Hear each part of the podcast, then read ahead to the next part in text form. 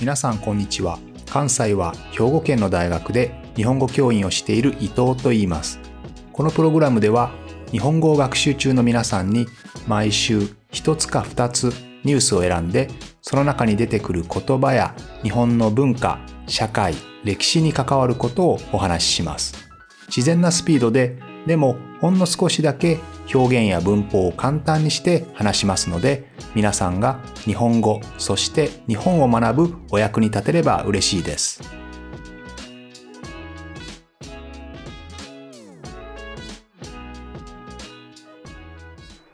皆さんこんにちは。最近は日本では円安のニュースがよくあります。今は1ドル148円ぐらいだと思いますけれども、円が弱い、円が安いということですね。よくニュースになっていますけれども、さて皆さん、そもそも1ドル、1円とか、こういう単位だったら分かりやすいのになぜ1ドル148円とかこういう1ドルに対して100円という桁が全然違いますよね。これちょっと不思議に思ったことありませんか？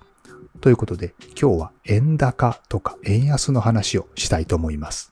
今日本で使われているお札は1000円札、2000円、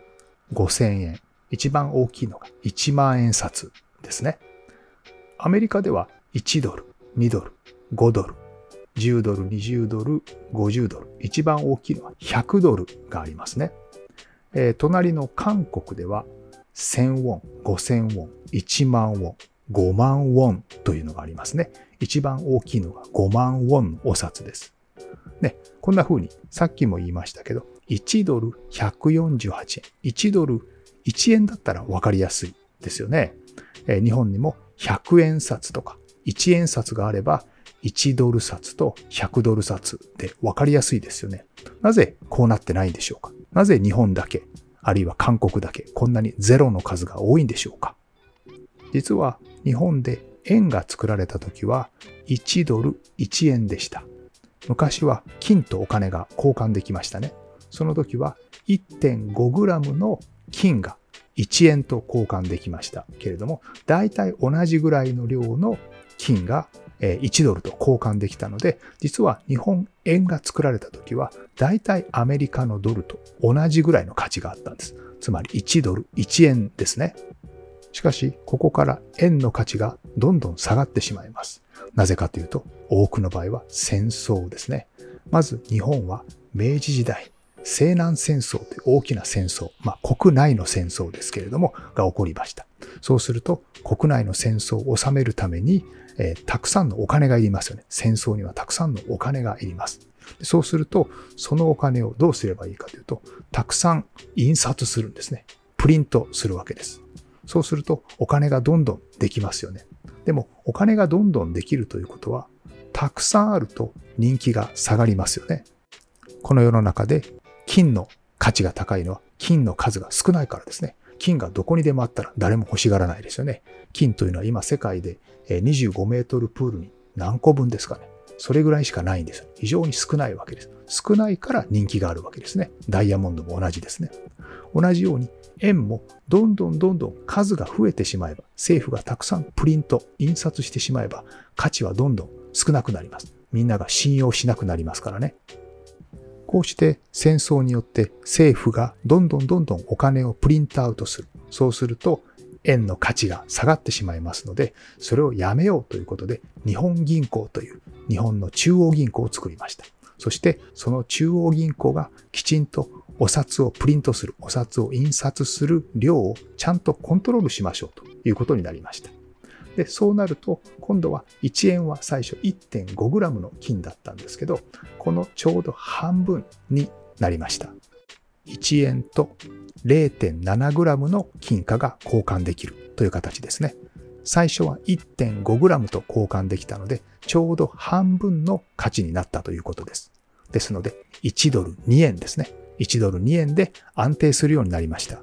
きちんとお金の量をコントロールすることで、1897年から1931年まで34年間ずっと1ドル2円ぐらいだったんですね。非常に円の価値は安定していました。しかしここからですね、皆さんも知っている通り、1929年の株価の大暴落、ブラック・サーズデイ、暗黙の木曜日ですね。それをきっかけに大きな世界的な不況になってしまいますね。そして世界はそのまま第二次世界大戦に突入するんでしたね。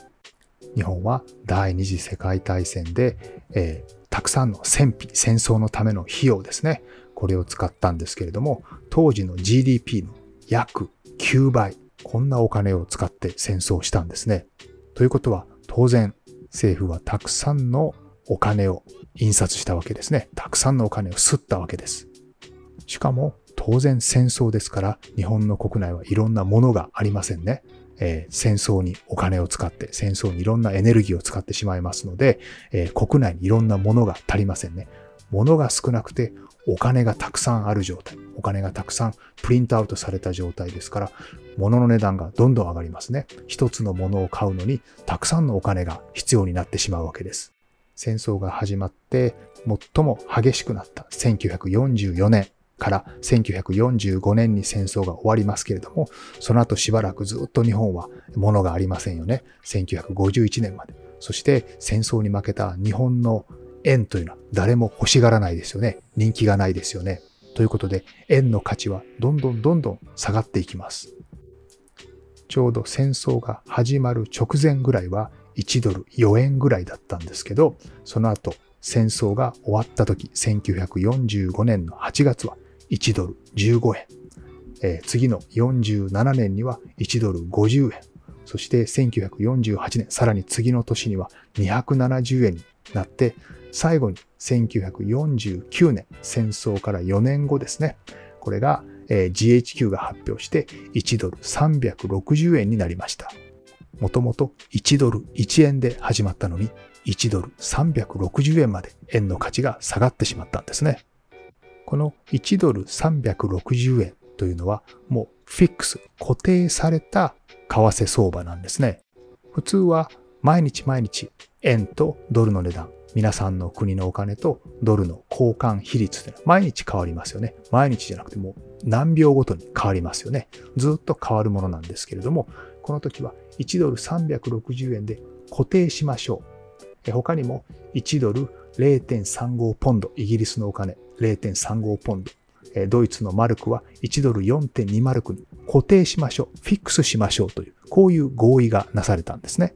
これをブレトンウッズ協定と言いますけれど、これは世界の基軸通貨、キーカーレンシーですね。世界の中心のお金をドルにしましょうという協定です。世界の中でドルだけが金と交換できます。それ以外の国のお金はドルと交換して金と変えることができます。こういう形ですね。そして1ドル360、1ドル0.35ポンド、1ドル4.2マルクというふうにきちんとフィックスさせることによって、え貿易を安定させましょうという、こういう合意ですね。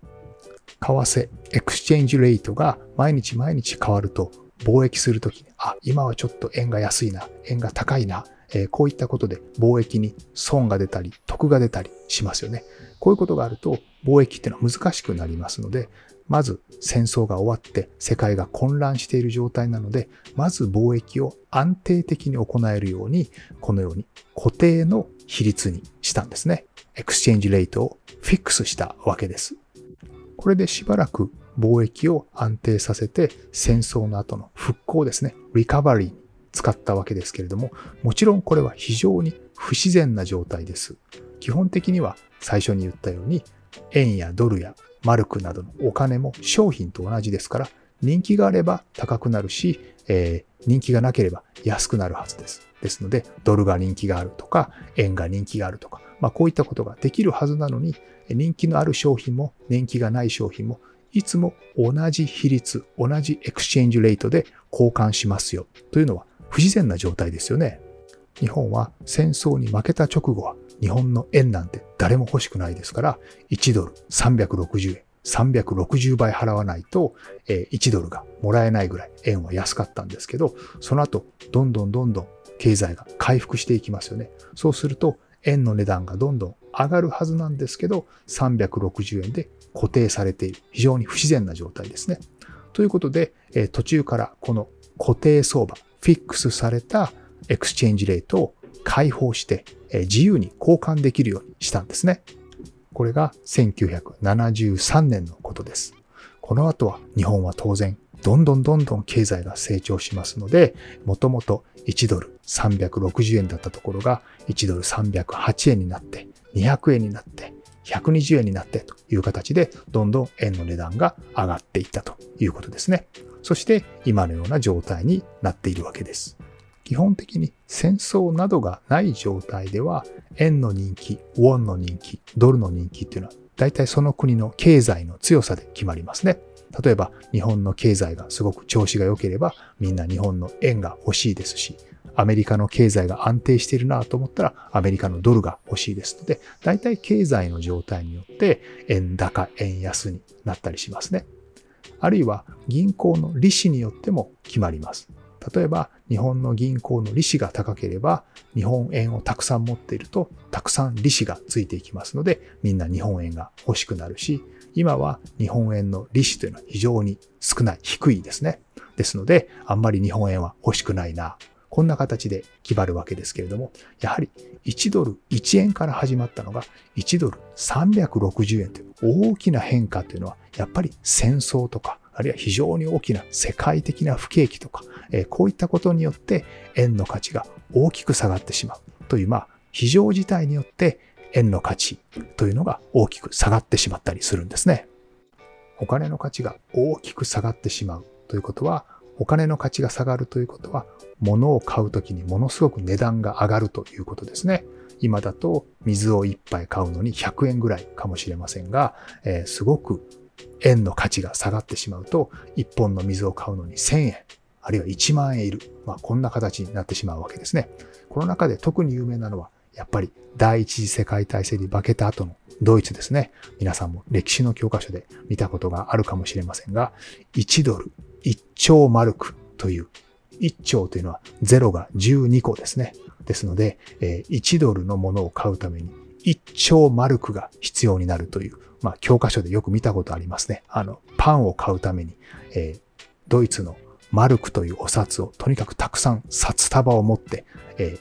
パンと交換しに行く、まあ、こんなシーンを見たことがあるかと思いますけど、こういうのまさにハイパーインフレ、マルクの価値がものすごく下がってしまったんですけど、やっぱりこれは戦争によって誰もドイツのマルクを欲しがらないですよね。そして戦争をするためにたくさんのマルクを印刷してしまうので、マルクの価値がどんどん下がってしまうと。まあこういうことが起こるわけです。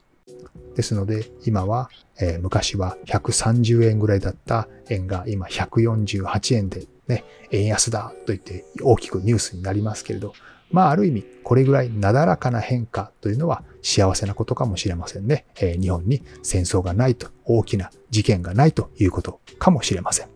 ということで今日は円高と円安のお話でした。また来週も聞いてくれると嬉しいです。